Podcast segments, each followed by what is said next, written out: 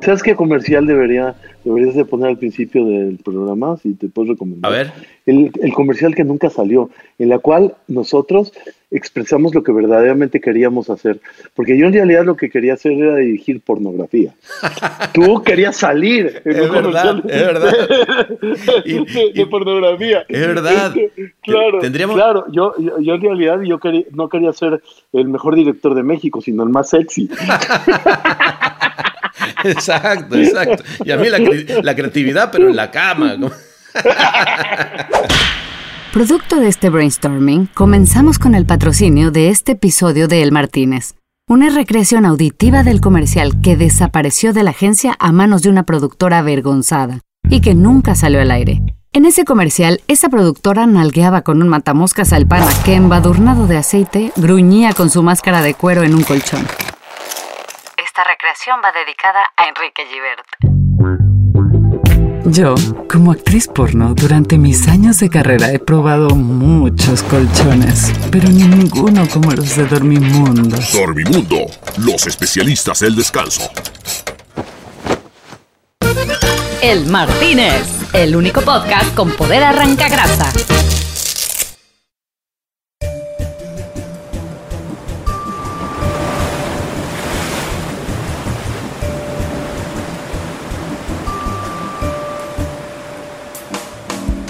Bueno, y llegó una noche esperadísima en el Martini.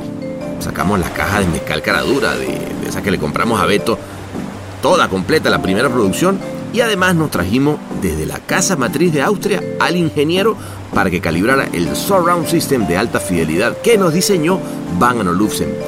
Porque esa noche de amistad además venía llena de sonidos hiper mega envolventes que hizo uno de los que para mí no solamente es un gran hermano de la vida, sino que además uno de los directores más brillantes que existen. Te lo puedes llegar a creer, ¿no? O sea, que eres eh, Le Magnifique, ¿no? Y este, entonces cuando, cuando estás solito y eso, pues por lo menos te pone en tu proporción, ¿no? Te pone donde, donde debes de estar. Este hermanito ha hecho una carrera que lo ha llevado a ser una leyenda de la publicidad en la región y además un gran embajador del mercado mexicano.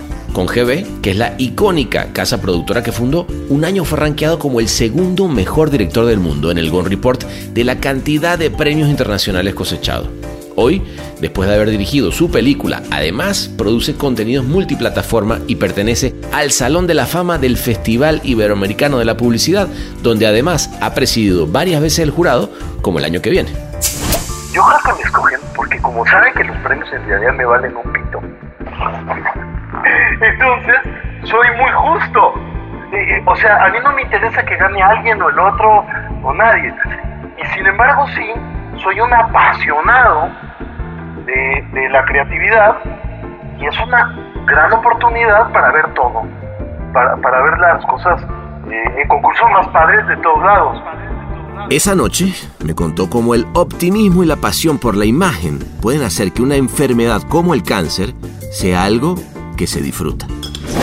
O sea, yo disfruté el primer cáncer, disfruté mucho, el segundo también, aprendí mucho, me divertí mucho, me reí muchísimo, me la pasé muy bien. Y en esta tercera también, yo me acuerdo que, que yo iba documentando, principalmente en el último, que me iban a operar y todo, iba documentando, sacando fotos de todo, de mi brazo, el, este, el suero, este, si me llevaban en el si me llevaban en el carrito me sacaba una foto de mí mismo asustado yendo al bueno me tuvieron que quitar me tuvieron que quitar eh, este o la cámara o el teléfono lo, o lo que traía en algunos momentos para ya dejar de, de documentar el, lo que estaba pasando Y cagándonos de risa como siempre de la vida, pasamos por recordar a los hermanitos que nos dio esta profesión. Ay, mi compadre, mi compadre querido y adorado. A mí me caga más la nueva realidad. Yo la entendí cuando se murió mi compadre. Porque, porque yo extraño a Lalo, eh, no solo todas las filmaciones, sino, sino todos los días de mi vida, ¿no?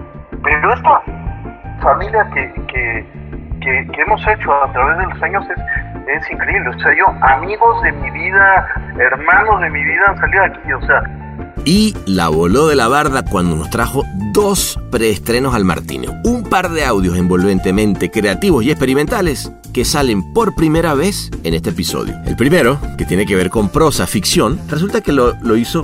Bueno, ¿sabes qué mejor que lo diga él? Porque es una lindura.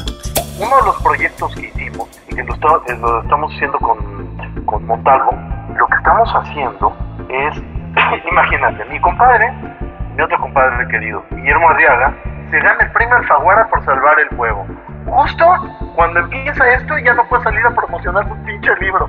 Un premio que te dan una vez en la vida, ¿no? Agarramos un fragmento de Salvar el Fuego, que es un libro fundamental que hay que leer, y dentro del libro, sin hacer spoilers, hay un motín. Y entonces se hizo un fragmento, grabaron diciendo este fragmento a Arriaga, y no es como un audiolibro, sino es como lo oyó en su cabeza este Guillermo.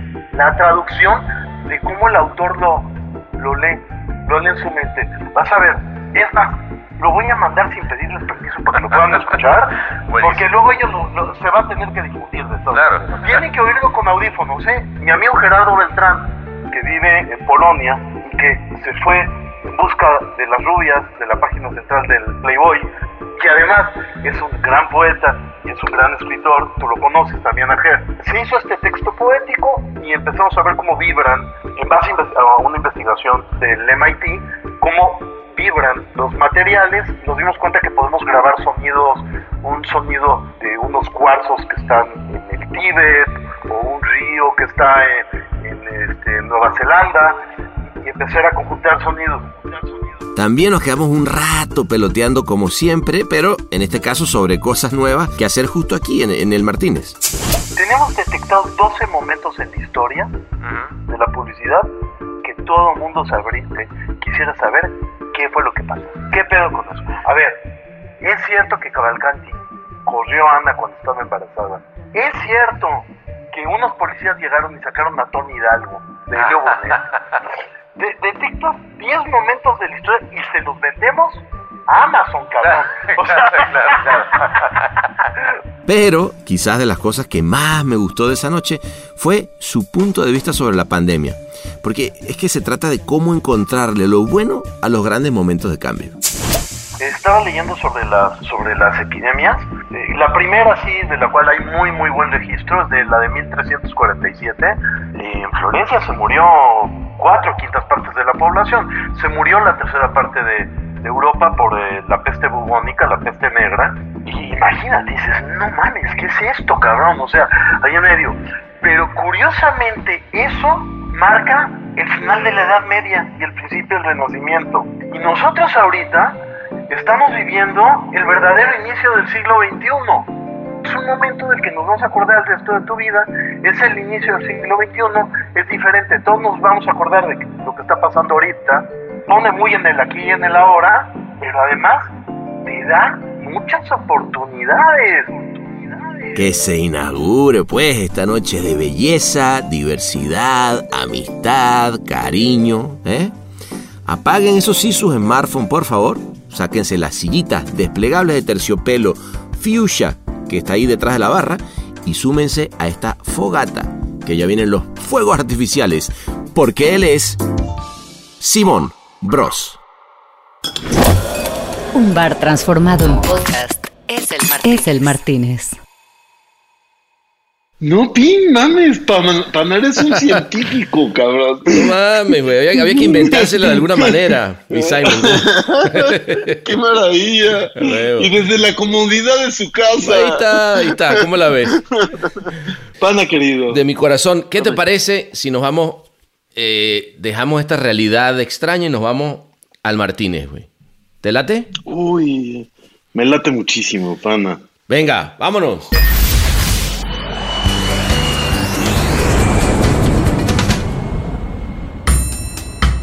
El nuevo normal es el Martínez.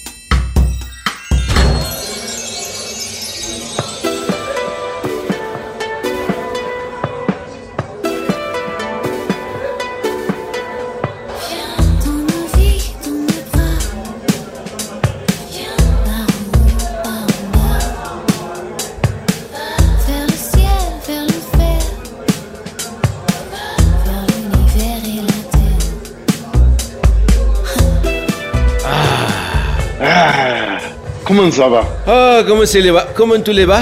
¿Se le va, chichicho? Ah, très bien, très bien, les, les pagnons, les Le A ver, mi no. ¿qué, qué, qué nos vamos a tomar hoy? ¿Tú qué, ¿De qué andas con ganas? Pues yo, sabes, panita, que, que, que- que ya sabes que yo siempre he sido como en las fiestas la hueva, ¿no? Entonces bebo muy poquito. Ajá. Este, pero este, pues hoy por, eh, por estar contigo me voy a tomar un mezcalito. Eso, chingado. Mezcalito, ¿alguna, marqui- ¿Alguna marca en particular o, te da igual? No, del de, de Caradura, del de Beto, mi hermano. Caradura, perfecto. Ese lo tenemos, ese lo, sabes que la primera edición tenemos de Caradura desde que salió. Lo mandamos a importar acá al Martínez. Eh, François. Oui, el Simón Borro. Le, frais. Amigue, s'il vous plaît. Eh, Caradure, Ribemberé, ¿no? Eh, Perfecto. Eh, le mezcalé. Le mezcal. Venga, que ahí nos lo va a traer. Eh, ¿Cómo estás, hermanito? Estoy muy bien, panita, querido y adorado. ¿Tú? Que- Bien, cabrón, bien. La verdad que dentro de todo este, este, esta pandemia ha, ha estado bien, güey. O sea, digamos, ha sido loquísimo, jodidísimo. Eh, es cabrón ver cómo una cantidad de, de gente la está pasando eh, mal eh, y eso no deja de, de joder. Eh, pero cuando digo bien me refiero a, a que, putas, no sé tú, pero yo he hecho como un poquito un proceso de, de relax, de tranquilidad, de sentarme a ver qué carajo es lo que está pasando y, y- y no, ha, no ha estado mal, güey. ¿Tú? No, para nada, al contrario. O sea, como tú dices, siempre la preocupación, eh, eh, más en, en- en México, de Claro. que eh, la mayor parte de la gente pues tiene que salir a ganarse la vida y, y a comer. Pero, pero eh, el hecho de hacer una pausa está padrísimo. Claro. Y poder, este, y poder, este, en vez de ver solo hacia afuera, también ver un poquito para adentro, ¿no? Sí. Sí, eso está chingón, ¿no? Porque, verdad, sí, sí es cierto que de pronto cuando dice, uno está acostumbrado todo el tiempo a ver para afuera, ¿no? Y estás como que, bueno, ¿qué está pasando? ¿Y qué tengo que hacer? ¿De qué tengo que ser parte, güey? Y aquí es, bueno, que tengo que hacer parte de lo que está adentro, ¿no? Cla- claro, y además eh, eh, volver a cosas muy primarias, o sea, en, todos los sentidos, de, de, eh, no estás rodeado como, más siendo director, ves que luego estás rodeado de un montón de gente que, Claro. este, que es como, tu- como tu entourage, ahora que andamos en, en, Oh, en ulala, el Martínez, ¿no? ulala. Ulala, el entourage. Eh, y la verdad es que y la, y, y la verdad es que las cosas que haces desde a nivel personal hasta de trabajo las tienes que hacer tú otra vez. Ah, interesante. Y- y me acuerdo mucho de. Bueno, ¿te acuerdas cuando, cuando viniste por primera vez y nos encontramos y eso? Que la verdad es que las cosas se hacían así. eh, eh, las hacía uno, sin Claro. tanta gente, tanta aprobación, tanta cosa, tanta cosa alrededor y, y se hacía más directo, ¿no? Es verdad, es ¿Te verdad. eso? Ahora, sí es cierto lo que yo no lo había pensado, güey. Pero ahora que me lo dices como, como director. Ah, perdón, eh, es que eso es que eso es que ya está el mezcal. Eh, uy, ya- ya sí, llegó, llegó, llegó. Llegó, aquí está, toma. Este es el tuyo, Ajá, este es el mío. Salud. Ya, Salud, no, carajo. Salud. ¿Viste cómo lo, lo- lo tengo? Ah, Mm. eh, le sorbé, Uh. le sorbé. Tú sabes que aquí en el Martínez eh, sorber no es de mala educación, al contrario. Pa- paga nada, Eh. paga nada, es, es Eh, sabrosé. eh, le sabrosé. sabrosé. No, pero te decía que sí es cierto, güey, que, que como director, eh, sí estás acostumbrado a estar rodeado de un chingo de gente y de mucha gente que de pronto te viene a resolver muchos pedos, ¿no? O sea, este, a ver, haga no tú, solo tú, eso. tú. Sí, sí, no solo te resuelven pedos, sino que también hay, hay mucha gente como que... O sea, hay un proceso en el cual eh, hay como adulación, por un lado. Ok, ok. hay como adulación y luego te, te tratan como de, de arreglar eh, todas las cosas y hay veces este, y hay veces que te lo puedes llegar a creer, ¿no? O sea, Claro. que eres eh, le magnifique, ¿no? y este, y entonces cuando, cuando estás solito y eso, pues por lo menos te ponen tu proporción, ¿no? Te pone donde, donde Claro, güey, claro. Yo, yo me acuerdo, yo me acuerdo una, una que tú decías que me, que me encantó cuando te la vi, que decía que, que una vez Eri en la casa llegó y te dijo que tú empezaste a, di- a dirigir en la casa y te dijera, a ver, cabrón, aquí en la casa, aquí no hay directores, ¿ah?". sí, cierto. Sí, era una vez que habíamos hecho una cosa en un estadio de fútbol con miles de extras, porque no había el CGI, este, y entonces había miles de extras en el Estadio Azteca. Claro, y entonces a la derecha, a la izquierda, ustedes al fondo, levanten las banderas, no sé qué, excitación absoluta. Llego a la casa y digo, un vaso de agua. Y me dicen, sí, por favor, cabrón, vete por él. Maravilloso. Claro, claro. Y además que Eri, que es tan dulce, la veo perfecto parándote el carro así, da ver, cabrón. Bájale dos rayitas de desmadre. Sí, claro. Además de, de- de la mejor de las maneras, eh, fíjate que es otra cosa. El hecho de estar en la casa y que se tengan que compartir todas las, eh, o sea, to- todas las tareas de la casa y, y, este, eh, cosas, la limpieza, el, este, eh, la comida, o sea, hacer toda la cosa. Lo, lo primero es que sí, este, sí valúas el, todo el trabajo que, que se hace en casa y que no se paga Claro. y que no está remunerado. Y el tremendísimo y dificilísimo trabajo que es, que es eso. Claro. Pero también aprecias que es una, también es una labor este, a toda madre. O sea, el Sí. hecho de, de, de- tú agarrar y tu casa cuidarla Es verdad. y acomodar las cosas es fantástico. Es verdad, es verdad. Fíjate que los japoneses tienen todo un tema de terapia con eso, ¿no? Que es como que el hecho de ordenar, el hecho de tú barrer, el hecho de tú... O sea, te, te lleva a otro lugar, güey. Yo, yo estoy de acuerdo. Pero además, creo que además te lleva a otro lugar, por lo que, por lo que hemos platicado, güey. eh, también a otro lugar creativo, ¿no? O sea... Eh, Cuéntame un poquito, me- sé, sé que algo estás haciendo con, con, puede ser con la Sonora Santanera. Yo ya no sé qué es lo que se puede decir o no, güey. Porque luego, luego el Martínez, uno se pone pedo y empieza a decir cosas que no habría que decir, pero eh, eh, está, está bien eso que estoy diciendo.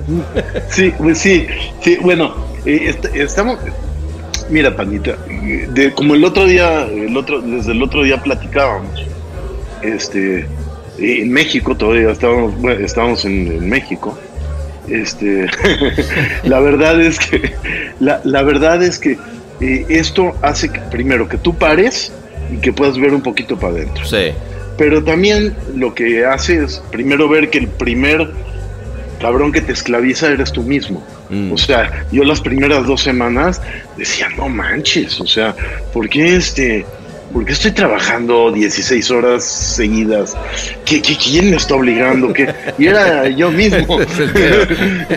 tú mismo, tú mismo eres, tu, eres peor director, güey. ¿Te estás de acuerdo? sí, claro, Órale, claro, cabrón. Órale, cabrón. Claro. En, el, en un día tienes procesos, eh, puedes estar más contento, más triste, procesos ciclotímicos, Claro. y te das cuenta que eh, el estar ocupado y entretenido es una manera de distraer tu miedo Claro. y al mismo tiempo también de, de poder, por un lado, este, ayudarle a los demás con, con algunos pro- proyectos que, en los cuales puedes cooperar un poquito, pero, pero también ayudarte a ti mismo. a, ayudarte a ti mismo y además este, volver a replantear cosas. Digamos que la primera vez, Panita, que, que fue hace como 20 años, que, eh, bueno, tú, tú has estado ahí siempre. Sí. Este, No, pero me acuerdo perfecto, me acuerdo perfecto esa primera vez, porque además te voy a decir, eh, digo, yo recuerdo que yo llegué a México eh, y llegué y justamente me dieron la noticia de que eh, eh, eso, te habían diagnosticado cáncer en, en ese momento, ¿no? Y recuerdo Sí. de, de- de yo irte a visitar y decir, puta madre, a ver, ya sabes, ¿no? El típico de, bueno, ¿cómo estará mi amigo? ¿Cómo, eh, y, y lle- y llegar y ver y encontrar al mismo cabrón de siempre cagado de la risa, ¿me entiendes? Eh, obviamente haciendo chistes este, negros sobre, sobre la muerte y el cáncer y la chingada y luego diciendo, pues, ¿y ahora qué vamos a hacer? Y, y además recuerdo que después de tu recuperación, no sé, a los cuantos días estabas ya filmando, o sea, sí, sí, digamos, ese, esa, esa palabra que ya se ha hecho como muy, muy, ya está de hueva y cliché, que, que es la resiliencia, pues no mames, yo, tú la venías ya practicando hace ya rato, cabrón. es como cuando mm, te- está, eh, estás en la playa y llegas y te agarra una pinchola cabrón. ¡Zau! Te está dando de vuelta. Entonces, si tú te desesperas, pues te puedes ahogar, ¿no? Sí. Entonces, cuando estás en medio de la ola, pues tú tienes ahí que medio relajarte y decir, bueno, pues vamos a ver para dónde me tira Lola. A lo mejor me tira más para más para dentro del mar, o a lo mejor me tira para afuera. Y las dos son muy buenas opciones. Ajá. Si me tira más para dentro del mar, eso quiere decir que yo voy a poder con calma empezar a nadar de lado, Ajá. ver lo que he aprendido para controlar un poco la, la cuestión de la nadada con calmita y voy a salir. Si te tira para afuera, pues qué bueno. Pero lo que sí es cierto es que lo que no puedes tenerle luego es miedo al mar, ya que te Ajá. revuelque otra ola. Entonces, lo primero que tienes que hacer ya cuando sales es, haces una pausa, tomas aire y te vuelves a meter. El Martínez.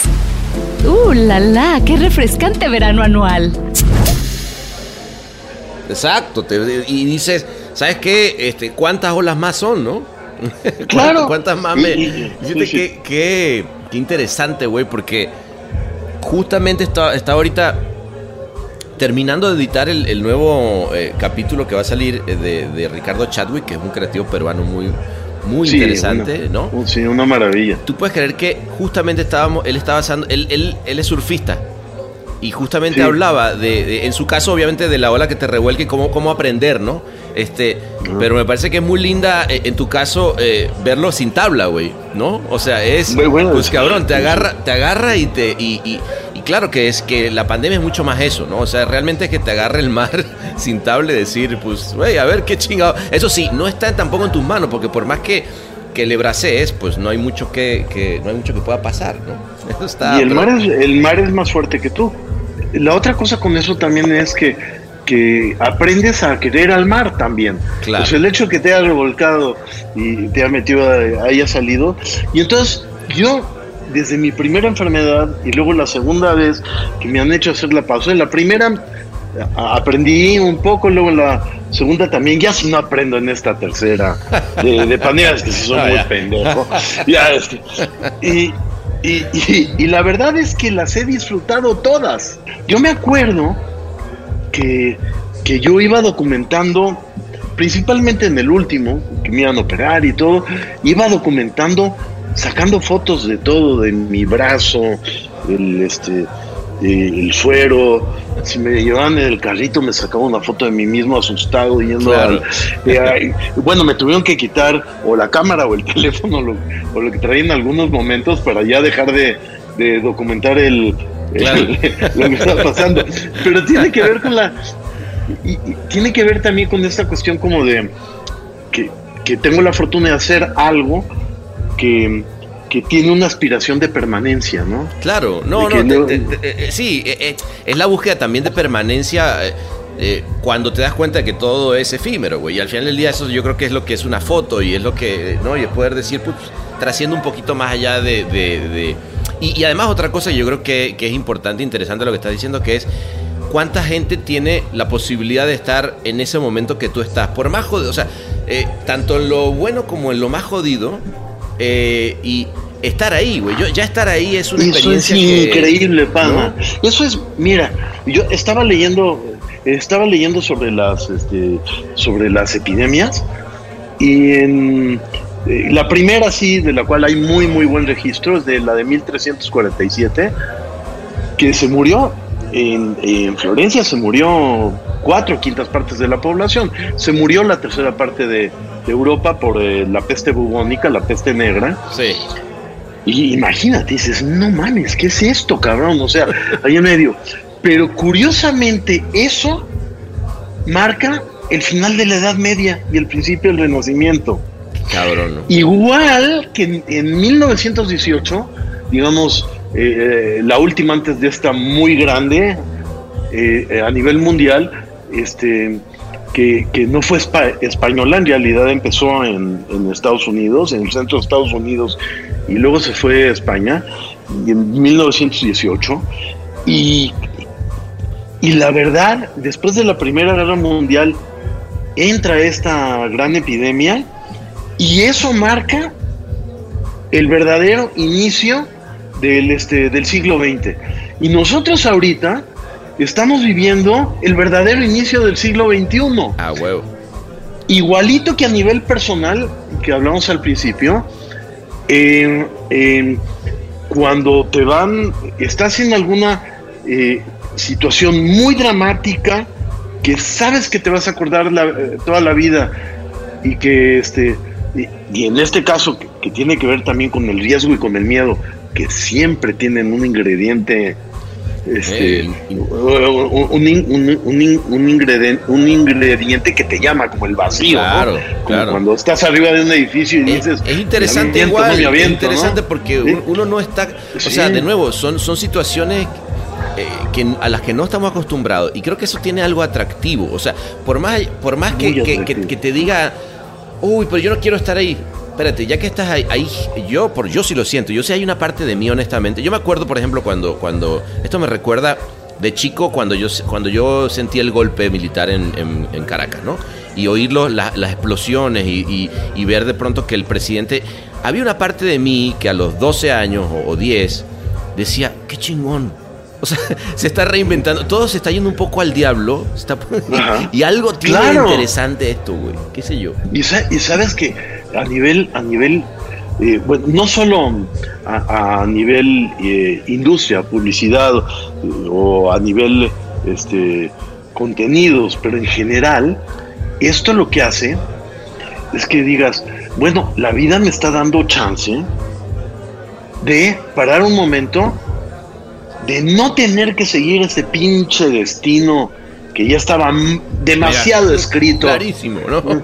Eh, sí, y ahora, pues mira, sí, ahora voy a tener la oportunidad de, de caminar, digamos, pues para el otro lado, A huevo. o, o para allá, o algún lugar, a- algún lugar al que, al que, al que siempre estás caminando a un lugar al que no sabes, eh, que no sabes dónde vas a llegar en la vida, aunque eh, tratas de siempre de, de- de generarte una fantasía en tu futuro, ¿no? Sí. Pero este, yo creo que esto sí te da la oportunidad de decir, Tot- si no tenías ganas de tener eh, una casa, una casa productora, a ver, la casa productora ya gigante, haciendo muchas cosas, de repente estás en el cotidiano, en el cotidiano, en el Sí. cotidiano y teniendo que mantener esta, eh, este monstruo y aparte estoy haciendo dos series y un documental y una película y qué sé yo y todo y, y es puro yo, yo, yo, yo, yo, yo, yo, yo y ¡pah! Te paran y te das cuenta que eres chiquito y también te das cuenta que puedes ser libre Ajá. A huevo. y que puedes hacer otras cosas. Qué chingón.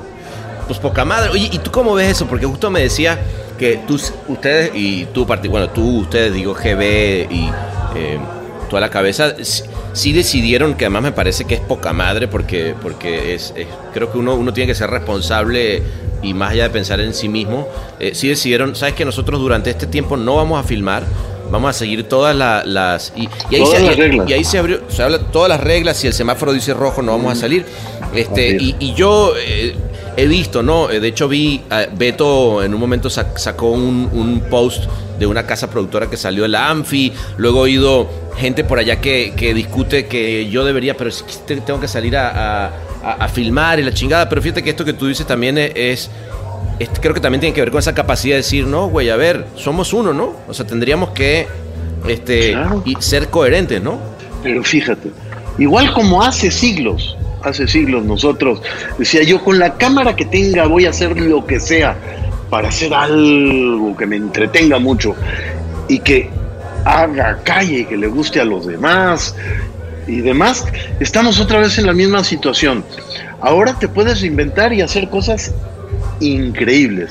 Puedes decir, ahora voy a, eh, vamos a, vamos a respetar las reglas, no vamos a hacer tranza, no vamos a hacer trampa. Si no se sale, no se sale.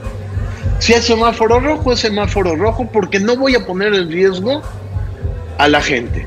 Bueno, lo primero es que la empresa GB, y esto por supuesto hay Beto, este Beto, Rubén, este eh, Rubencito que ha hecho muchos protocolos, fuimos de los primeros que empezaron a hacer protocolos, eh, eh, asesorados por Daniel, que ya es el que falta de los hermanos, que es el médico, un, gran- gran- que sí estudió. Un gran doctor que es rudísimo y que quiero un montón.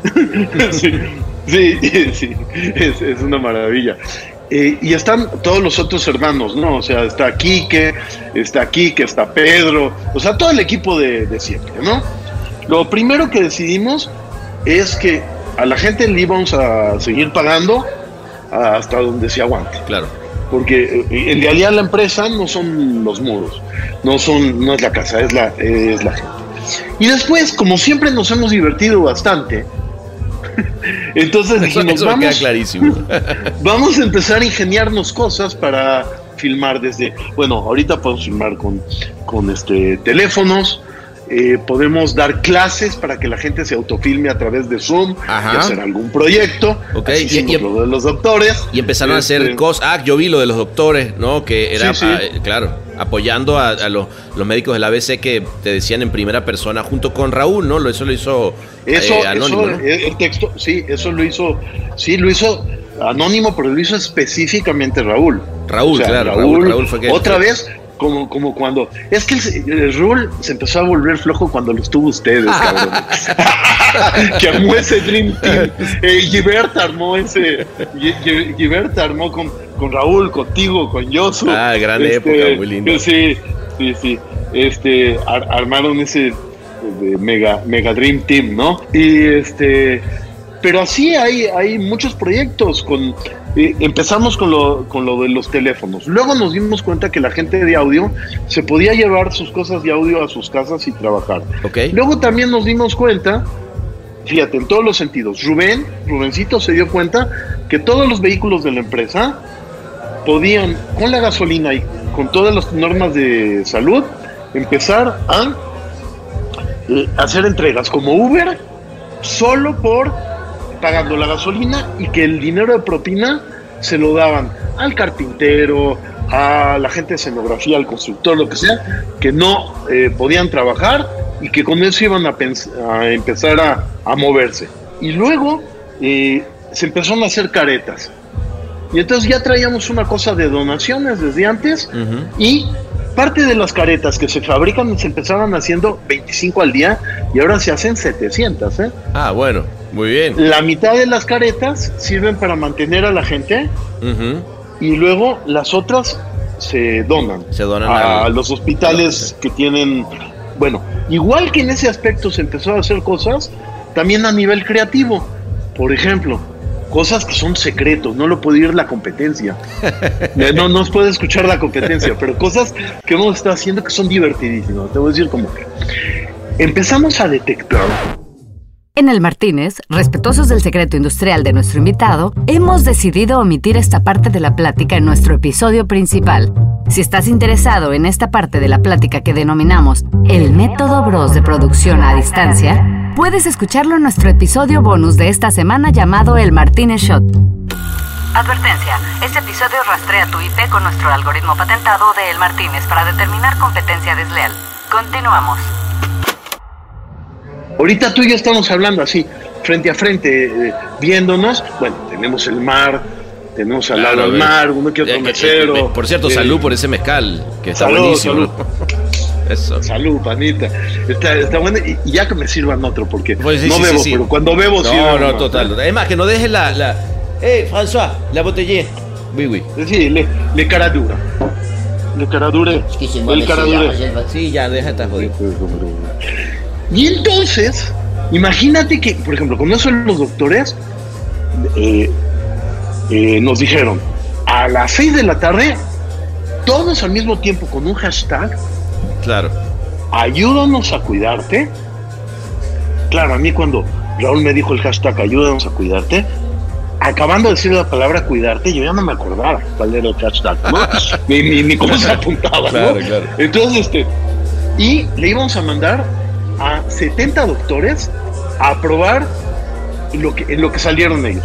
También aprendimos que no sale nada bueno de un comité. O sea, le dijimos a los doctores, esto lo aprueban ustedes tres. Si quieren probar más gente, no le No, no, entramos. chingada. No, no, no, Es que. ¿sabes qué pasa? Que, hay que ser un poco eh, dictatorial, güey. Si no imagínate 40 doctores opinando, además, cada uno director de su área, no mames.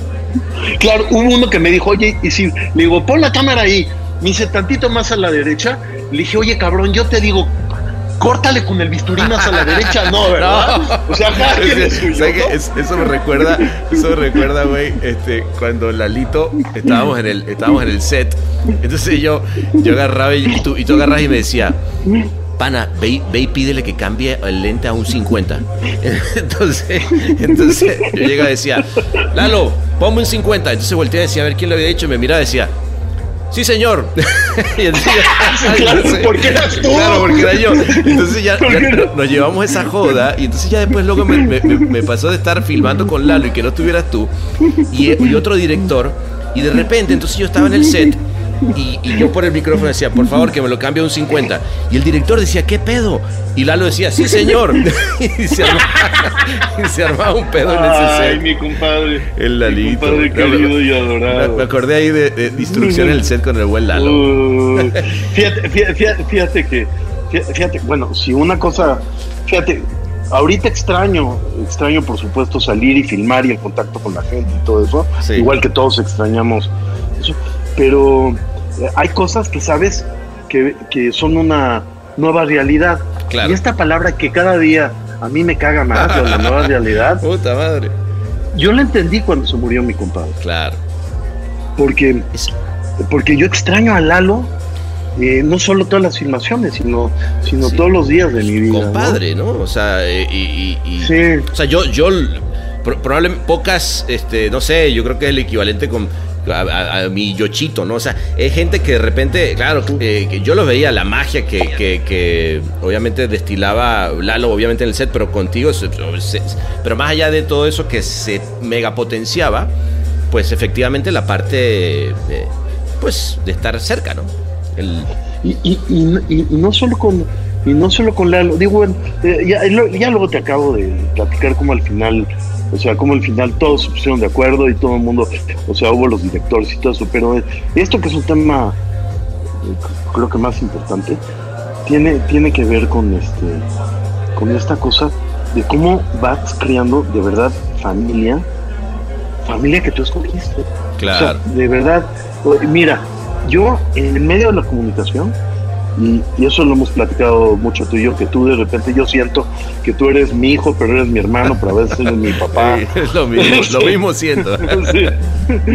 Y, y- y- y- y- pero por el otro lado, yo he conocido la gente más idiota del mundo en la publicidad.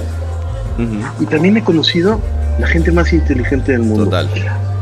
He conocido en, en momentos como este, como Pablo Escobar con la libretita, eso decía, eso decía Pepe el otro día con la, con la libretita, ¿no? De que iba anotando, decías, bueno, conozco a, a la mejor persona del mundo, al- a la persona que más da por los demás, pero también al que, al, al que menos. Es cabrón eso, ¿verdad? Pero sí, sí, sí Y- se ha dejado ver eso también. se ha dejado ver eso. Eh, También las marcas que solo quieren hacerse las buenitas, ¿no? Sin, que nada más quieren hacerse las buenitas. O las que les vale madre. Eh, eh, sí, y, y- y luego, pero esta familia que, que, que- que hemos hecho a través de los años es, es increíble. O sea, yo, amigos de mi vida, hermanos de mi vida han salido aquí. O sea, está eh, eh, Pepe, Ana María, este, está el otro Pepe, están ustedes, está Raúl, por supuesto, este, el Yochu, está y- y gente de otros países que se han vuelto tu, fa- tu Es- familia, es. Dani Madero, Aldo, Luis Miguel Mesiano. Eh, que, que sí es como mi papá. Nada más es un año más grande que yo. Este, y la verdad es que es que esto que ha hecho que pare y que por ejemplo ahorita tú y yo estemos eh, aquí de vuelta en la en la Riviera Francesa juntos como hemos estado Eso, muchas, eh, va- muchas veces sin duda. es fantástico que los medios digitales te- también te puedan acercar tanto. Yo el otro día decía que en mi vida, de- con- tú estás más acostumbrado porque tu familia ha vivido lejos de ti mucho tiempo, aunque tú los has ido todo el tiempo acercando. Pero, por ejemplo, yo, en el caso de mi mamá, este, que, que también conoces bien, Claro, cómo no. eh, la verdad es que yo siempre daba por hecho que ahí estaba mi mamá y que la tenía que pasar a visitar y hablar con ella o hablarle por teléfono, que yo iba a Polanco y ahí iba a estar eh, Claro. eh, para siempre, para y yo llegar y platicar. Y no, este, te das cuenta que no es cierto, que lleva 11 semanas eh, sola mi mamá porque es de 81 años este, y hay que cuidarla mucho. Y, y además no queremos que Daniel nos asesine a todos los demás hermanos, si lo vamos a ver. y, este, y nunca en la vida he platicado más con ella, nunca.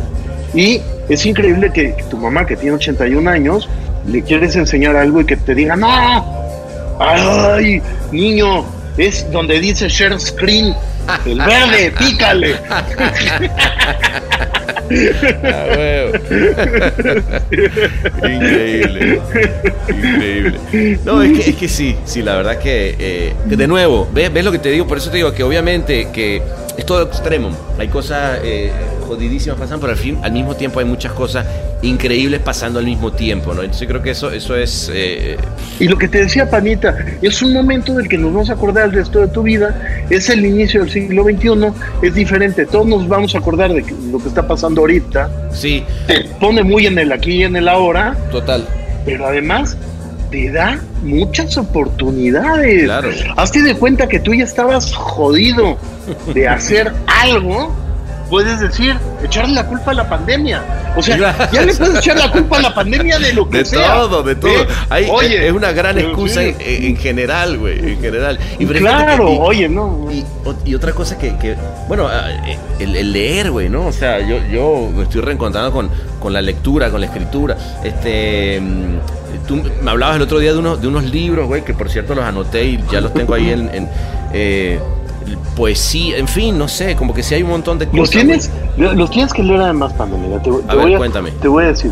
Oh, ya combinando además toda Sí. la plática. Uno de los proyectos que hicimos y que lo, está- eh, lo estamos haciendo con, con Montalvo, con Pepe y con, y, y con Trino. Lo que estamos haciendo es, imagínate, mi compadre, mi otro compadre querido, Guillermo Arriaga, se gana el premio Alfaguara por salvar el fuego. Justo cuando empieza esto ya no puede salir a promocionar su pinche libro. No. Un premio que te dan una vez en la vida. ¿no? Claro, qué cabrón.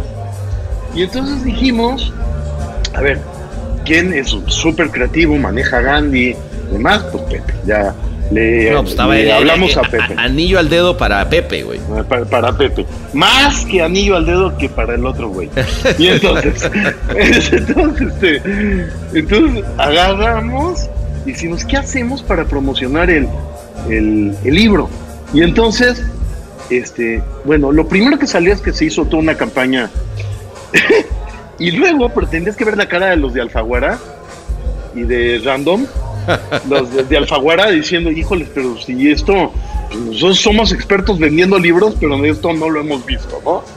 Y entonces fíjate, A ver, dentro ¿cómo de los ejercicios que estábamos haciendo, previamente en el capítulo anterior, estábamos eh, eh, experimentando con Gerardo Beltrán, Gerardo Beltrán Chico y, y, este y Marco, estábamos, que son gente de audio, estábamos experimentando sonido binaural y sonido de 360. Ujú. Y entonces estábamos eh, agarrando textos, eh, eh, textos de, para ayudar a que los niños estuvieran menos inquietos, a levantarte en la mañana, Mm. antes de dormir, basado en estudios científicos de vibraciones, de vibraciones de los sonidos. A ver, a ver, pero espérate. Ahí sí, dame un poquito más de, de profundidad porque me va. parece cabrón Sí. eso que me estás diciendo. No, bueno, lo, lo que hicimos, tú sabes que yo no soy una persona religiosa, ni mucho menos, pero eh, eh, eh, leí estos estudios en los cuales, bueno, volvemos todavía más atrás. Yo no puedo tomar analgésicos y una forma de que me deje de, de doler cuando me dolía era respirando, que es una forma de meditación. Y a través de la respiración en la mañana y en la tarde, lograba que- me doliera menos. El Martínez. Cápsulas antiansiolíticas convertidas en episodios.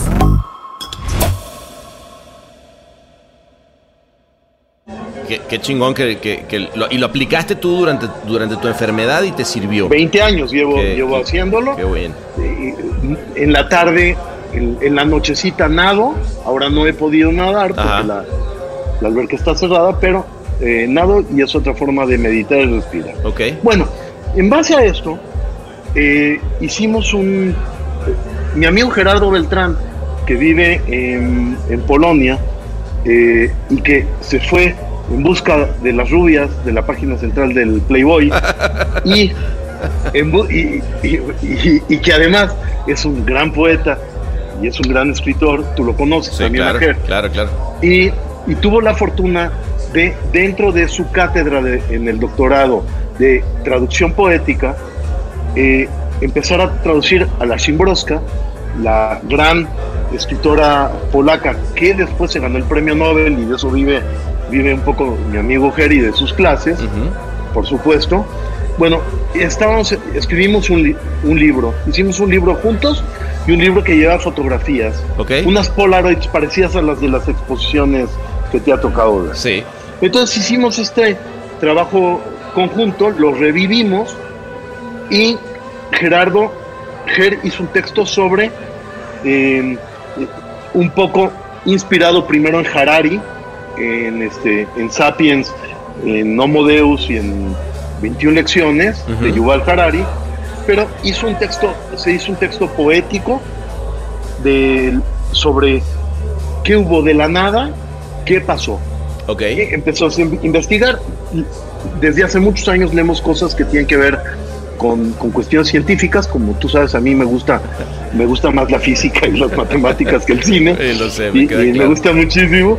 Y, y entonces eh, eh, se hizo este texto poético y empezamos a ver cómo vibran eh, en base a una investigación, a una, a una investigación del MIT, cómo vibran los, este, los materiales y que entonces se nos ocurrió que podríamos primero hacer este texto y hacer una serie que sea desde la nada a que pase algo con el sonido, Ujú. de ahí pasamos a simples sonidos que estamos desarrollando, que vamos a dar, por ejemplo, si un niño está muy angustiado, le pones un, un ratito el sonido, lo tranquiliza, o antes de dormir, o la gente que se despierta en la mañana y siente cierta, cierta angustia Ansiedad.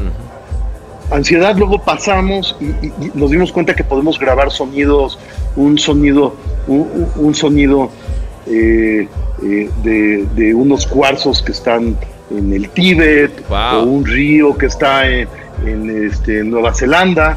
A ver, a ver si entiendo. Eh, tú, tú lo que me estás diciendo es que eh, no es el típico eh, playlist de Spotify, ¿no? Que uno agarra y dice meditation No, no. O, que, o que, ay, qué, qué relajado va a estar, sino que, que hay sonido que sabes que si lo pones y lo escuchas, tú vas a entrar en una frecuencia que te va a bajar tus niveles sí. de, de- de ansiedad. Eso es brutal.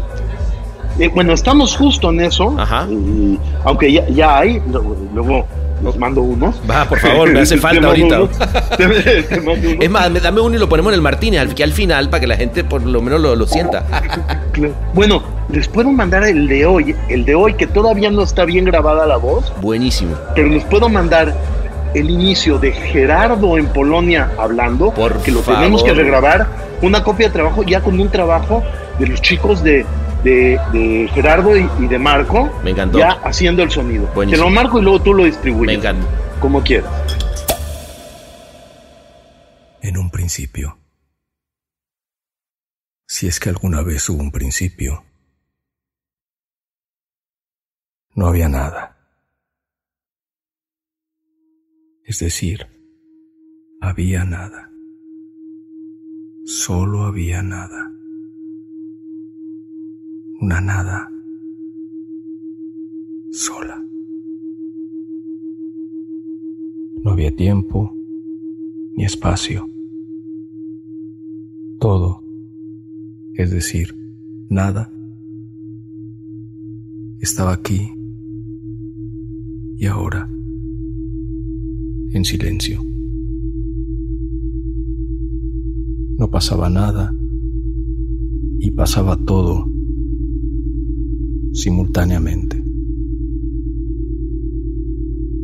Otros principios,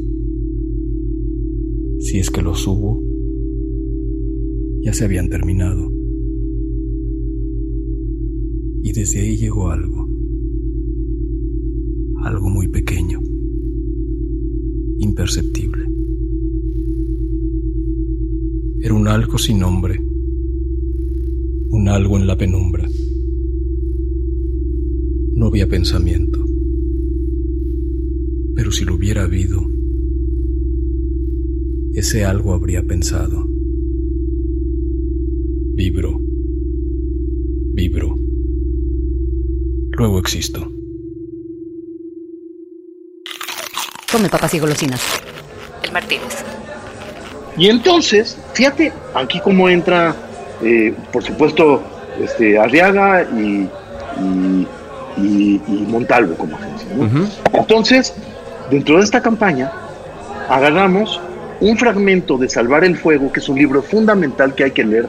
De verdad, leanlo, que es, es una, es una Sin duda, maravilla. sin duda. Y dentro del libro, sin hacer spoilers, sin hacer spoilers, hay un motivo. Se hizo un fragmento, grabaron a- diciendo este fragmento a Arriaga, es este fragmento que tengo que pedirle permiso a Alfaguara y el jueves te lo te- Claro, eso es lo mando. importante, exacto. Y no es como un audiolibro, sino es como lo oyó en su cabeza este Guillermo. ¡Wow! La traducción de cómo el autor lo, ¡Wow! lo lee, brutal. lo lee en su mente. Eh, es, una, es una cuestión fantástica. Vas a ver, te, te lo voy a mandar para que cuando te diga ya lo puedas Buenísimo. eh, tú sacar. Y es más, lo voy a mandar sin pedirles permiso para que lo puedan escuchar, porque luego ellos lo- lo- se va a tener que difundir de todas Claro. maneras. Bueno, va a ser, va a ser un preestreno en un podcast, aunque no es mala Claro. estrategia, by the way. Claro, tienen que oírlo con audífonos, ¿eh? Es muy importante oírlo con audífonos. Importante, ok. Arremeten, asaltan, defienden, hieren, matan. Rugen, avanzan, mueren, puñetazos, cuchilladas, tiros, oscuridad, sangre, bengalas, fulgores, muerte.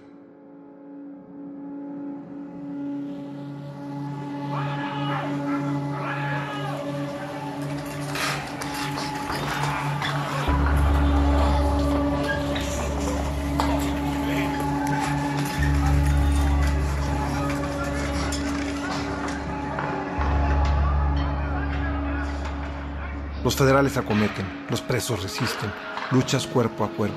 Solo se ven sombras, a quien disparar, a quien acuchillar, anarquía, órdenes en ambos bandos, replieguen, envistan, aguanten. Pasillos atascados de cuerpos, olor a sangre, olor a vidas que se fueron. Pasos, ráfagas de metralletas, aullidos de dolor, pedidos de clemencia, tráfago de hombres. ¿Quién es quién en esa oscuridad? Tableteo de balas, esquirlas, orificios, heridos, clamor de auxilio, cestos desparramados, huesos rotos, sangre, últimos suspiros, respiración boca a boca, abrazos finales, despedidas, lágrimas, coraje, rabia, furia, desesperación, miedo, esperanzas.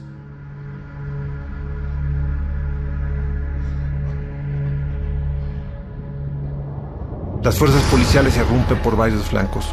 Los presos las rechazan. Los aquellos tienden una trampa. Varios federales entran a un bloque. Explota dinamita. Siete, ocho muertos. Los oficiales retraen a sus tropas. Retirada. Los rebeldes los rodean. Órganos perforados, hígados, pulmones, intestinos, páncreas. Atrás, atrás, atrás. Sombras se desplazan de un lado a otro. Tinieblas, francotiradores. Tres, cinco, caen.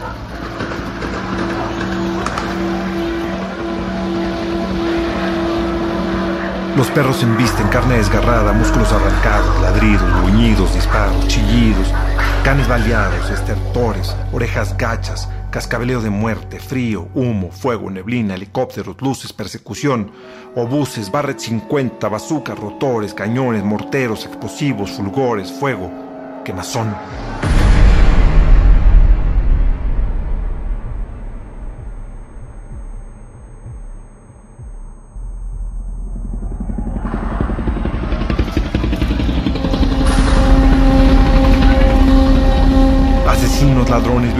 Narcos, basura, infantería, guerra.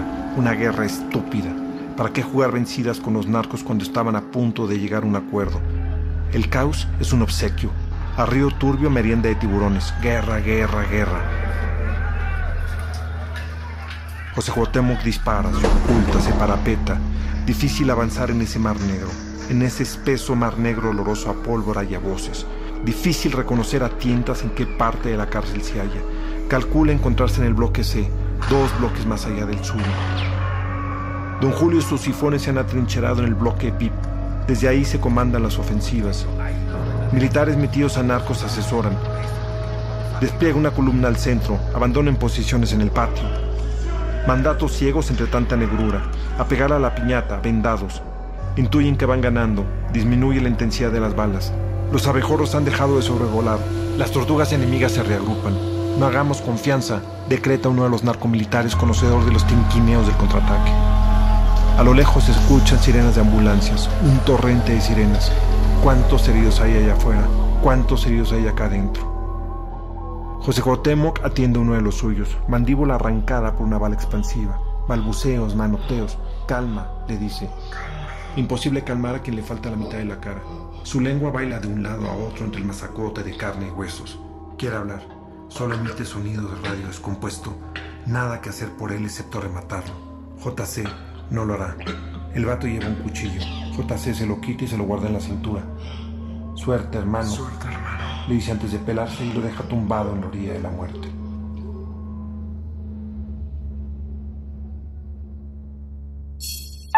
El Martínez.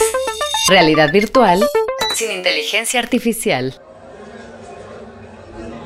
Agarró Montalvo y está haciendo toda una campaña, fíjate, está haciendo toda una campaña Montalvo para que se escuche este fragmento y que así se venda el libro. Ok. Está haciendo una campaña para todo el libro, pero también hay cosas que pasan en el libro que suceden dentro de una prisión y se está planeando ir a leer. Dentro de, eh, de- del libro de, de Guillermo hay fragmentos escritos por, por este, prisioneros, pero en realidad escritos por Guillermo, Claro. pero son diferentes prisioneros. Ajá. Y mira lo que se les ocurrió. Se va a ir a la prisión y se van a grabar estos sonidos y van a leer los prisioneros lo que está en el Muy- libro Muy bueno. y se va a hacer un making of en video de lo que se va a escuchar o leer nada más. Brutal. Brutal.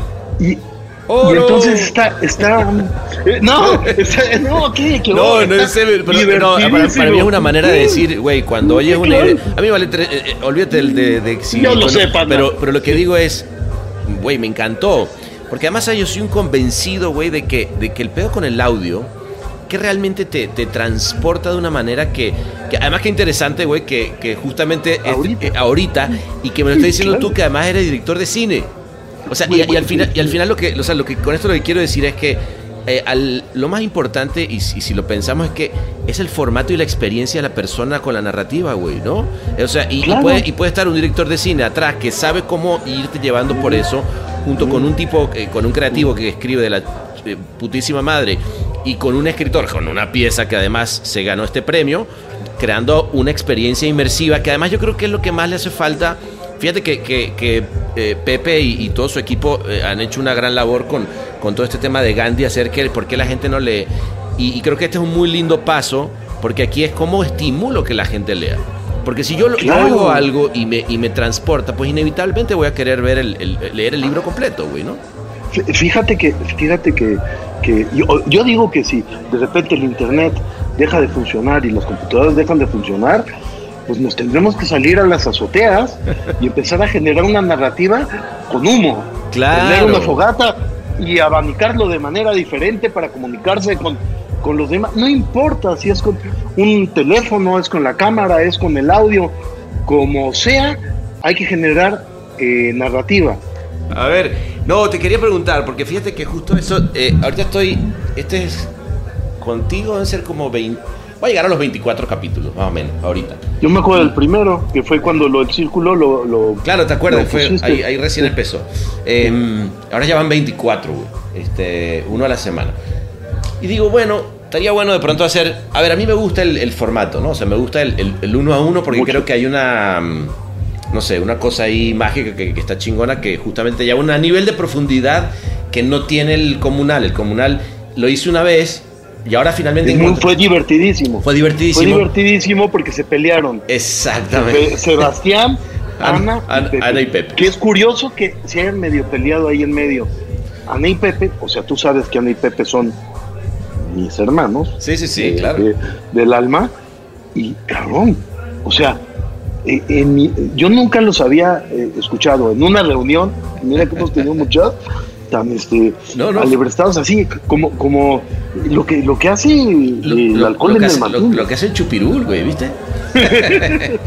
Este, Lo hicieron pero- muy bien, ¿eh? no, Cada quien defendió su punto. Estuvo buenísimo, güey. ¿sabes? Pero sabes que yo creo que nos hace más falta, nos hace falta más de eso, güey. O sea, eh, yo, yo recuerdo eh, en el momento cuando, cuando en el círculo, cuando yo era presidente del círculo, que hacíamos una cosa que se llamaba el dedo en la llaga, ¿no? Y eran, y eran paneles donde la Yo me gente se, acuerdo. ¿te acuerdas? La gente se sentaba y se, Yo me y se- acuerdo y se perfecto. daba. Pero creo que hace falta, güey, porque estamos tan acostumbrados a que todo sea tan políticamente correcto, ¿no? De que, uy, yo. ¿Por qué no hacemos peleas de box? Digo, hacemos. Sí, no, no, no, yo no. Siempre, yo Hacemos, siempre me incluyo. eso obviamente. Siempre me incluyo. Pero ¿por qué no? Mira, tú lo que tienes que hacer, panita, esto lo está haciendo gratis, ¿verdad? Sí. No, pues no mames, cabrón. O sea, Por ahora. Espero que yo soy día- judío, cabrón. O sea, espérame, ¿cómo va a pasar la gente? ¿Cómo va a hacerle la gente para que todo lo que hacía gratis empezara a cobrar? Por ejemplo, tenemos que armar un octágono, cabrón. En la cual sí haya gente que se contraponga, cabrón. Hacer como un summit con carteles y todo, cabrón. Está Y bueno. poner gente de puntos de vista totalmente contrarios y Claro. poner reglas bien claras. O sea, no puedes mandar a chingar a su madre a alguien, levantarte y quitarte los audífonos. Exacto. O sea, vaya, no puedes pegarle una patada en el piso. Claro. A un cabrón, no le puedes jalar el pelo. Claro, Tú claro. haces tus reglas. Claro. Inclusive, no sé si se puede hacer un formato como un- un- un- un formato y, y, bueno, y ya después hacemos hacemos una app en la cual se gente con gente. Se den en su madre, güey, totalmente. Y de alguna manera casi casi hacer un Catarsis, acervo güey. catarsis, un acervo histórico. Y, y, y también eh, darle chance, o sea, hacemos este uno a uno que a mí me parece que es lo más padre. Sí. O sea, que no se entere nadie y lo hacemos de uno en uno ya como, como somos, ¿no? Pero luego también podrías armar, armar uno, más como la lucha libre mexicana. O sea, desde, Sí. desde, desde, desde lucha, desde lucha de parejas, campeonatos del mundo, podemos incluir a Luches, a Miñaluche, ya, ya sabes, hay el que siempre defiende al otro güey, Claro, metes claro. dos, uno que es el ese y el que defiende al otro güey, y del otro lado bueno. otro y el otro que defiende al otro güey. Claro, está bueno, güey. Está bueno. este- Sí, sería, sería, un, sería un podcast totalmente diferente. No es este. No, que, que, No, que te- eh, con, eh, eh. con nombre con, con- con- y, y que sea no, versus, El ring. por decir, del ring o lo que Claro, chingados eh, sea. pues el ring. Eso está bueno. Este, sí, sí, sí. Eso sí, está sí. chingón. O sí, o este, o qué pedo, güey. ¿A qué- O este- Exacto, exacto. o sea, ¿Qué hubo? lo- lo- ¿qué hubo, güey? ¿Qué hubo? y puedes hacer, recuerdo, ¿cómo se llamaba el güey que se puteó al otro en Cannes? Ay, sí, este, no me acuerdo, güey. Bueno, sí, a sí, sí. ganar y hacernos encuentros, así como McGregor cuando vuelve a pelear. madre, güey. ¿Y qué pasó, cabrón? Discutan qué fue lo que pasó ese Estaría día. de huevo. Y, y luego, pero a lo mejor podría haber algunos que fuera totalmente de gente amorosa. Por ejemplo, gente que le quiere decir a otro, le quiere agradecer o le quiere decir cosas que nunca se han escuchado.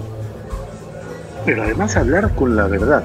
Claro. Te voy, te voy a dar un ejemplo. Cuando se murió mi compadre Lalo, Sí.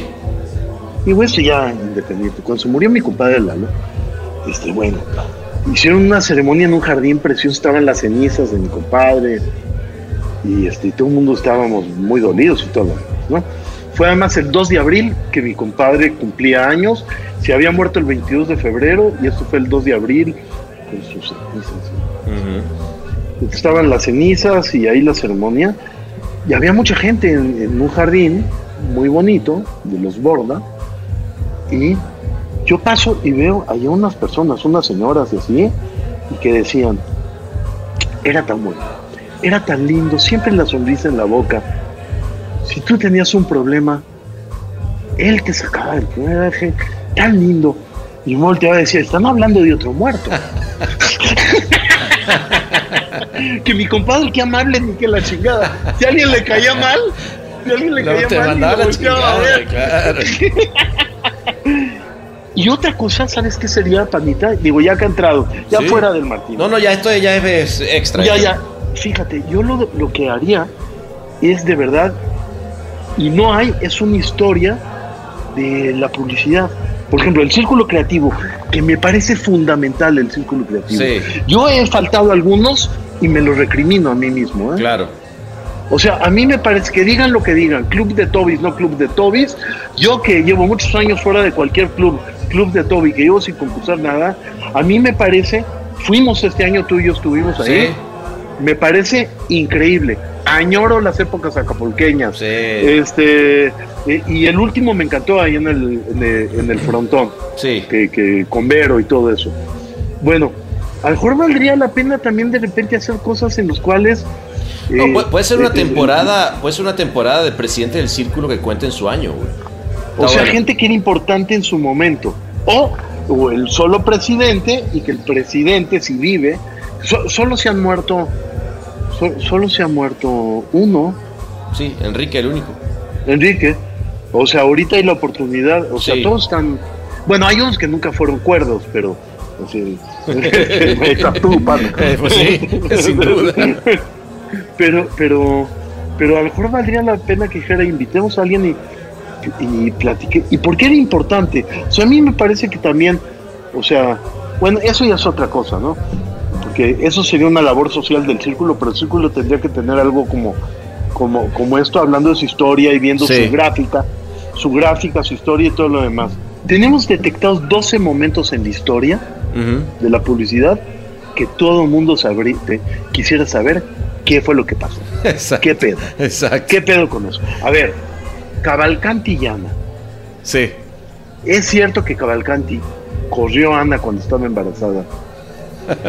Cuando Sí. eh, este que, eh, corrió a Ana que estaba embarazada y no sé qué. ¿Es cierto que unos policías llegaron y sacaron a Tony Hidalgo de Helio Bonet? Eh, o sea, Claro, detectas, claro. de- detectas 10 momentos de la historia y se los vendemos Amazon, cabrón. Claro, O sea, claro, claro, claro. El Martínez. Incomodidad a tu medida en cápsulas no retornables. Bueno, entonces, hablemos de, de FIA, güey. Vas a ir, eh, bueno, hoy vas a ir a FIA este, este año, que Iba va- valió madre, ¿no? Obviamente. Este, pero sí, sí vas a ir el año que viene, ¿no? Al final. ¿no? Claro, fíjate que eh, es lo que te iba a decir. Igual que, igual que este año fui al Círculo Creativo y me encantó. Sí. Y me encantó más que nada ver a, a toda la gente. O sea, esas pláticas que diste tú y luego la plática antes del festival que di yo y, y todo esto fue increíble y, y- y ver a, a toda esa gen- gente. No, la, la- la tuya, la gente se quedó así de. Ah, bueno, mira todas las cosas que no sabía, güey. Pero bueno, No, pero, pero la, la verdad, la verdad es que Fiat es un gran, gran, gran lugar. O sea, eh, yo, yo creo que esta sí ya va a ser la última vez que voy a ser presidente del jurado. Me ha tocado la fortuna y el superhonor, lo estoy diciendo de verdad, sí. de haber sido muchas veces a través de la historia presidente de- del jurado. ¿Sabes que yo creo por qué me escogen de presidente del jurado? Te voy a ser honesto. A ver. Yo creo que me escogen porque como saben que los premios en realidad me valen un pito. claro. Entonces, bueno, es una gran soy posición. muy justo. Es una gran posición Eh, para o sea, tener. a mí no me interesa que gane alguien o el otro Claro. o nadie. Y sin embargo, sí, soy un apasionado de, de la creatividad y este y es una gran oportunidad para ver todo, para, para ver las, eh, la- las cosas Total. eh, en concursos más padres de todos lados. No, es, güey, Eh, es, es un, yo creo que es un, es un privilegio, güey, ¿no? Poder sentarte Es y un decir, ¿sabes privilegio. qué? Me, me desconecto, me pongo a ver buen trabajo. Hijo, y, y que, y que digan, además, es mi obligación estar concentrado en esto. Sí. No manches, Sí. cuando dices, mi obligación es comer rico, ¿no? Claro, o sea, claro, claro. eh, eh, eh, y luego, este, la gente que lo organiza, o sea, la verdad es que con la gente, con los Marcet, Sí. con los Marcet, yo desde, desde Don Pedro y Daniel, y bueno, toda la familia, ¿eh? Toda la familia Marcet, que siempre han sido increíbles, increíbles con nosotros, no solo conmigo, con nosotros siempre han Sin sido duda. siempre han sido unos anfitriones impresionantes. Y, eh, y luego si lo agarra Produ, que son súper profesionales, Sí. es gente súper súper profesional, entonces este, yo creo que la combinación va a funcionar eh, va a funcionar muy bien. Siempre habrá gente a la que le guste más un festival, otro festival, Sí. eh, lo, lo que tú quieras. Sí, Pero el encuentro, ya lo decía, eh, ya lo decía Bachet. El sabor del encuentro. O sea, Ah, bueno. Es más, y salud por ese encuentro. El sabor y salud sabor- por ese encuentro, panita.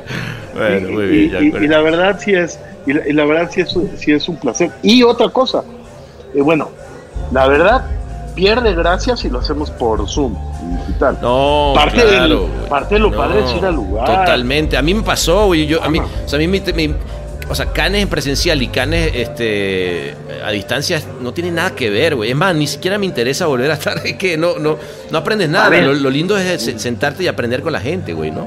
Eh, güey, es lo mismo que pasa con, en la escuela. Tano. Sí. O sea, la gente puede dar to- tomar clases por por eh, por eh, videoconferencia, puede por Zoom, por lo que sea, puede tomar clases, pero yo estoy seguro que gran parte del aprendizaje es lo que se aprende del otro, o sea, del otro alumno, Claro. el maestro aprende del estudiante, de esa convivencia. Y, y, y- y no, no manches, o sea, cuando íbamos a Argentina a FIAP, dices, wow, pero luego te invitan a Miami y dices, wow, o sea, me voy a ir a una fiesta con gente que le interesa lo mismo que a mí, No. a este, a Miami y este, y podemos pasárnosla bien. Y yo creo que, que el esfuerzo que está haciendo FIAP por rearmarse, reestructurarse y este y, y seguir siendo eh, un festival iberoamericano eh, súper importante es, es, es increíble. Tú y yo, Pana, y otras personas, incluido a Yosu, a, a Yoshito, Beto, Yosu, Beto, Raúl, este, este, y, y más, y más personas, Sí. este, Rubén, eh, hemos vivido, No, hemos vivido- experiencias únicas en en- Cannes, pana.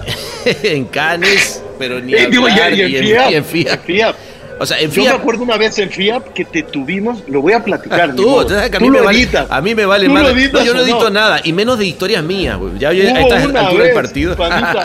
maravillosa, que, no, a ver, nos hemos divertido como locos, en, eh, como locos en, en FIAP, y ya teníamos que irnos a México y hacíamos una escala en Chile. ¿Te ¿Tú acuerdas? de eso? bueno, yo, yo fíjate que no me acuerdo. Tú te medio acuerdas. A medio me acuerdo porque, me han yo contado. Yo sé, te tuvo que decir. Y te llevamos al counter de LAN Chile. De LAN Chile. Pensamos que no te iban a dejar subir al avión de lo pedo que seguía. Y te manejábamos como marioneta, así como Don Facundo, como marioneta de los Thunderbirds. Y decía, y, y se te quedaba viendo la señorita y le decías, tú no hables ni respires. Yo me, yo, yo me acuerdo, para, mí- para mí fue como una teletransportación con acento chileno. Claro, de repente volviste a aparecer eh, en, al mundo, ya en Santiago de Chile. Por cierto, en bastante buen estado y con ganas de echarte un vino. Claro, como debe ser, güey. Como debe. No, es verdad. ¿Cómo, cómo, cómo no tener a FIAP en el corazón después de todas esas que hemos vivido? ¿no? Sí, lo tenemos, tenemos. La verdad es que tenemos a Fiat en el Así, corazón. así es. Muy bien, hermanito. Bueno, panita, Bueno, ahora papi, sí. ahora sí. prometemos ya colgar, ya prometemos Ya. ahora sí colgar. No, es que y, no hay- hablamos, no- no- y hablamos mañana. Bueno, mañana, ¿sabes qué? Podemos ir mañana. Podemos ir a. Podemos ir aquí a Montecarlo, ¿te Ah, acuerdas? Montecarlo. Eh, sí. Podemos ir a Montecarlo. ¿Trajiste saco, pana? Eh, no, pero ahorita. Pero te lo prestan Ahorita- en ahorita la me lo- me lo entrada, ¿te prestan. te lo prestan en la entrada. Así es. ¿Podemos apostar algo de dinero? No mucho. No mucho. porque porque llevamos tiempo sin ganar dinero. Así, Es verdad. este, con, como con todo este momento, claro. Nos vamos a las mesas, nos vamos a las mesas de un euro. Ándale. Solo por divertirnos Ándale. y a ver si nos regalan los tragos. Pa- para el puto, para el puro cotorring. Es para el puto cotorring. Puto cotorring. ¿Sabes qué? ¿Sabes qué? Te, te voy a confesar ahora también, ahora que nadie me escucha. A mí siempre, siempre, cuando venimos aquí al Martínez Ajá. y estamos en Cannes, ajá. hay algo que me frustra muy cabrón y te lo voy a platicar. A ver. Mira, cuando vamos y estamos viendo la, la, la gráfica o estamos viendo la muestra, eh, la, la muestra de, de videos, todo el tiempo digo, soy un tarado. ¿Qué hago sentado adentro aquí del palé del festival? Si allá afuera, ve el mar, te asomas, aunque sea Míralo. de noche, ve, velo, velo, velo. tan bella. Ah. es, es hermoso. Siempre decía, siempre, siempre digo, soy un tarado. Allá afuera está el mar. eh, en el festival la comida es muy mal en Cannes, pero al ladito, Sí. en San Paul Duvance y eso, Uf. hemos comido Uf. pana. Uf. Es rico. ¿Y qué estoy haciendo aquí? Pero luego, cuando ya nos vamos por allá y, y tú te agarras una buena peda, pana, porque yo siempre he sido tu acompañante, este, Sí, eh, un no, poco para que no me remoto, caiga. pero- exacto, para que no te caiga, que te has caído. Eso sí, pana. eso sí, que ni qué. sí, sí, sí, que te has caído, pero y, y nos hemos di- divertido como, como Como locos. enanos. Pero siempre que, que estamos afuera y eso, digo, ¿qué hago aquí afuera? En el mar y eso, si allá está la muestra de lo mejor de la creatividad del mundo. Entonces, es un- el único lugar realmente cómodo es cuando ya pasó todo en la noche aquí en el Martínez. Es así. Salud por eso, mi hermano. Salud por Ah, eso, salud. ¿Sabes qué? Este, François. Otra bar- barra para todos, güey. Me, Claro. me- me encantó, güey, que estuviéramos. Cambiamos a Cambiamos ¿Sabes qué? Ya. de ahora en adelante, Martini. carajo. Martini, vodka y- con y- tres aceitunas. Y abre todas las puertas y ahora sí empieza la fiesta. Sí, claro. Y que entre cuanto más diversa la gente, Aún Mejor, mejor, chingada madre. Que por eso este chingado país, Francia, ganó el mundial. El mundial de fútbol. Porque jugaba gente de todos lados como debía. Y por eso son campeones. A huevo, chico. Eh, y vive la Francia. Viva la Francia. Francia. Ay, muy bien.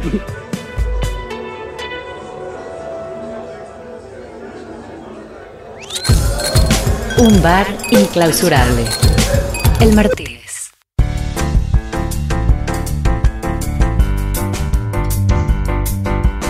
Ajá, ¿qué tal? Imagínate que nos quedó en edición horas de diversión que no alcanzaron el corte. Pero lo que sí te puedo contar es que la noche, como siempre con este hermanito, fue apoteósica y memorable. Oye, qué bien que llegaste hasta acá. Siempre, siempre así al pie del cañón. Y es que, ¿sabes que está bueno saber que seguimos contando con amigos como tú, que eres de este pequeñito grupo que aguanta hasta el final como debe ser? Agradecidísimo como siempre.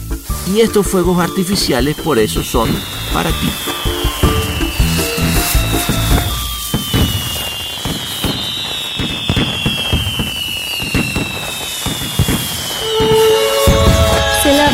Martínez.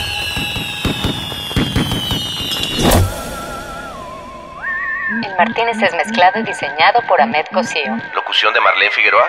Escrito por Sebastián Arrechedera. Gracias.